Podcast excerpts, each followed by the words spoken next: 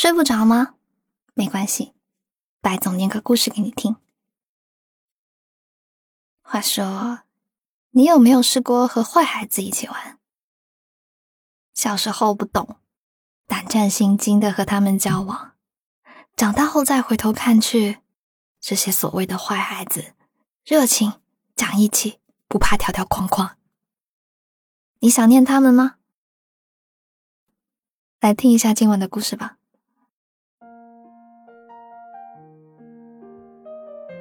从去年开始，我会收到一些明信片，来自世界各地。除了背后例行公事般的健健康康、开开心心之外，我找不到任何关于寄信主人的线索。我想，他可能有一个和我同名的朋友，所以寄错了。我把明信片码得整整齐齐，夹在我的文件袋里面，让它们少一点氧化。迟一点变黄，杜绝沾上咖啡或水迹。如果有一天找到了真正的主人，我才好还给人家。直到几天前，我又收到一张明信片，来自杭州。那张明信片除了祝我开心之外，还留了一串手机号码。我没办法开心。甚至平添了一分忐忑。我把电话拨了过去，通了。还没来得及说话，那头就说：“喂，骚鸡，有没有想我？”真没想到，这辈子还会有人叫我骚鸡，也想不到叫我骚鸡的人会是程笑笑。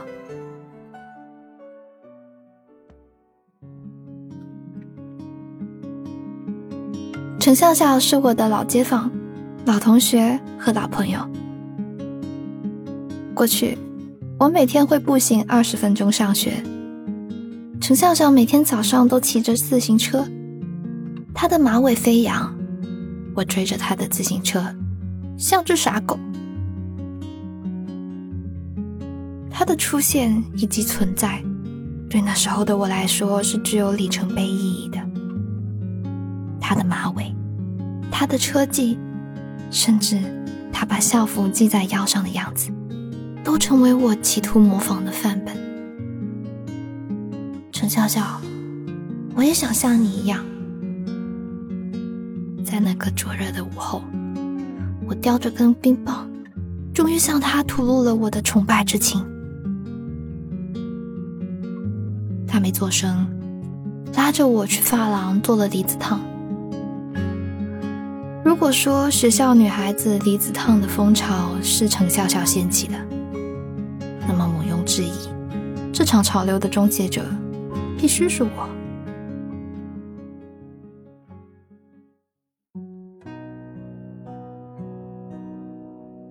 程笑笑的妈妈和别人跑了，这件事情不到一晚就到处传开了，我不愿意相信。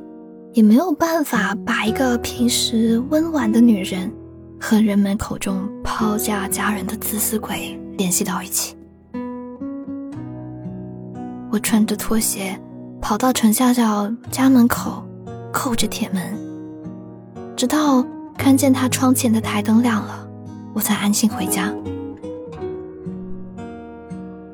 我妈捎话给我说，笑笑想休息一段时间。这段时间就不找你去上学了，他说。那以后每天晚上，我都向巷子口里喊：“天干物燥，小心火烛。”我每天窥探着程笑笑窗口的小夜灯，等他想通，等他勇敢，也终于等到。他站在我家门口，推着自行车等我。自行车还是那一辆生锈的自行车，马尾还是绑得绷直的马尾，所有都和过去一样。但是，陈笑笑的牛仔裤上别了两条链子，一条是血红，一条玫瑰金。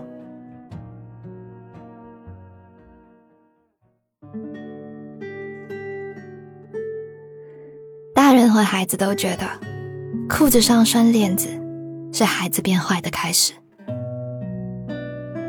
我不这样觉得，就算程笑笑在裤腰上拴上秤砣，他也还是程笑笑。可他爸似乎对这颜色艳丽、重量不轻、走起路来又当当作响的玩意儿很有意见。我总听到他的咒骂声，脏话从老实人嘴里飙出来，更刺人心。程笑笑从会抱怨。他用一种无声的方式反抗，裤腰上的链子越来越多，头发上多了几撮艳丽的挑染。发廊的老板还用傻瓜相机给他拍照，冲洗出来贴在镜子最显眼的地方打样。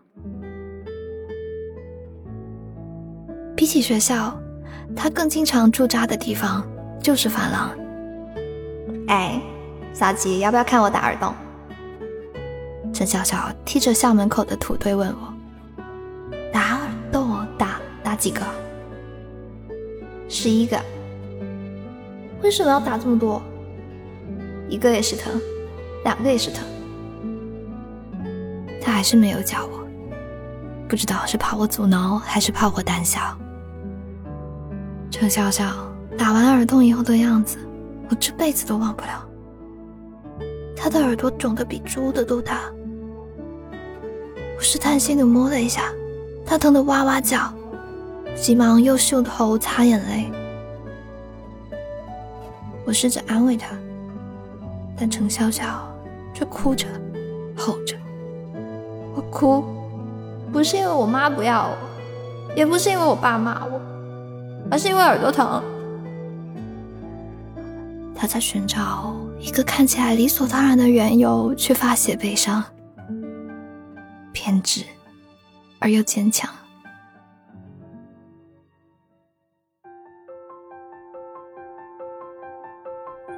陈笑笑在初中毕业之后，选择了一家技校，一家远离城区、提供住宿的技校。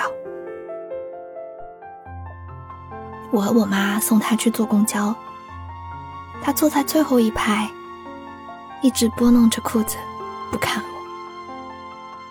汽车快要发动的时候，他拉开窗户朝我喊：“小姐，好好学习，等你考上大学了，我给你做全宇宙最好看的头发。”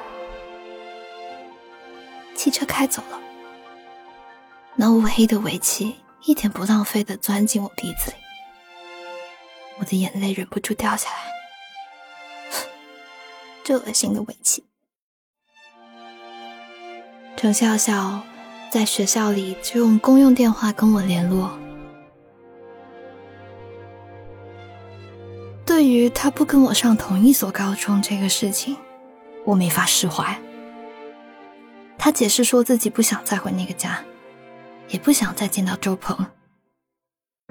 周鹏呢是那家发廊的老板，就是那个给程笑笑挑染，并且把他的耳朵搞得像猪一样肿的混蛋。他说：“周鹏让他好好学手艺，学好了，一起拓展店面，开一家全镇最大的发廊，盖一个全镇最大的房子，给程笑笑一个家。好像比起我而言，程笑笑更想要一个家。”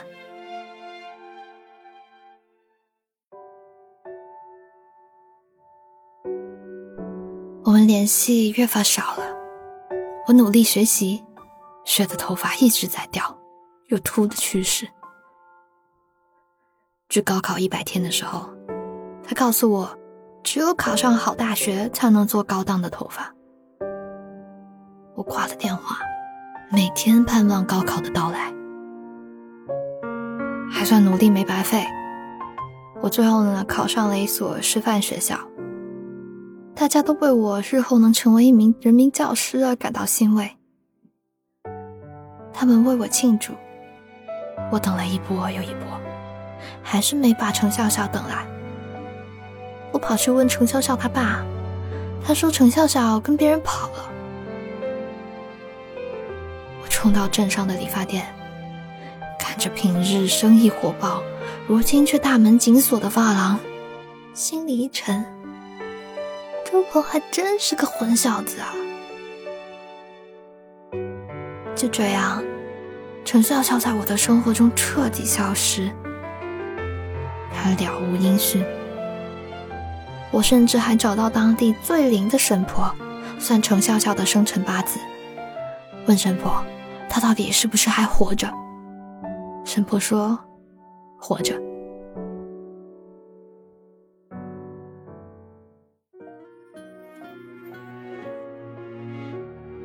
收到明信片后，我决定去杭州看程笑笑。设想过一万次久别重逢，我远远的就认出了他。程笑笑离开了小镇，开始自己周游世界的生活。而周鹏，因为涉及了一些不法勾当，已经被抓进去蹲局子了。因为周鹏，我激活了我近乎退化的脏话功能。我忍不住问他：“你为什么不找我？”程笑笑说：“哎，我没脸找，那几年抑郁的不得了。”差点没了命。后来听说你考上了不错的大学，我自己也暗自下决心要好好治病。看了医生，也吃了很多药。后来大夫说我最好到处走走，所以我就世界各地的跑，剪剪头发，赚赚小费，练练手。作为你儿时的偶像，我一定得健健康康、开开心心的来见你。他把这几年跌宕起伏的人生讲得风淡云轻，他的脸已经褪去稚气。他给我展示精心照料的多肉植物，给他爸买的羊绒大衣。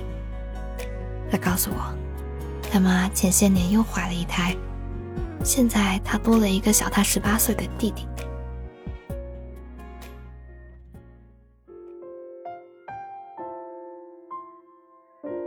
他带我去他正装修的理发店，我坐在皮椅上，假装尊贵。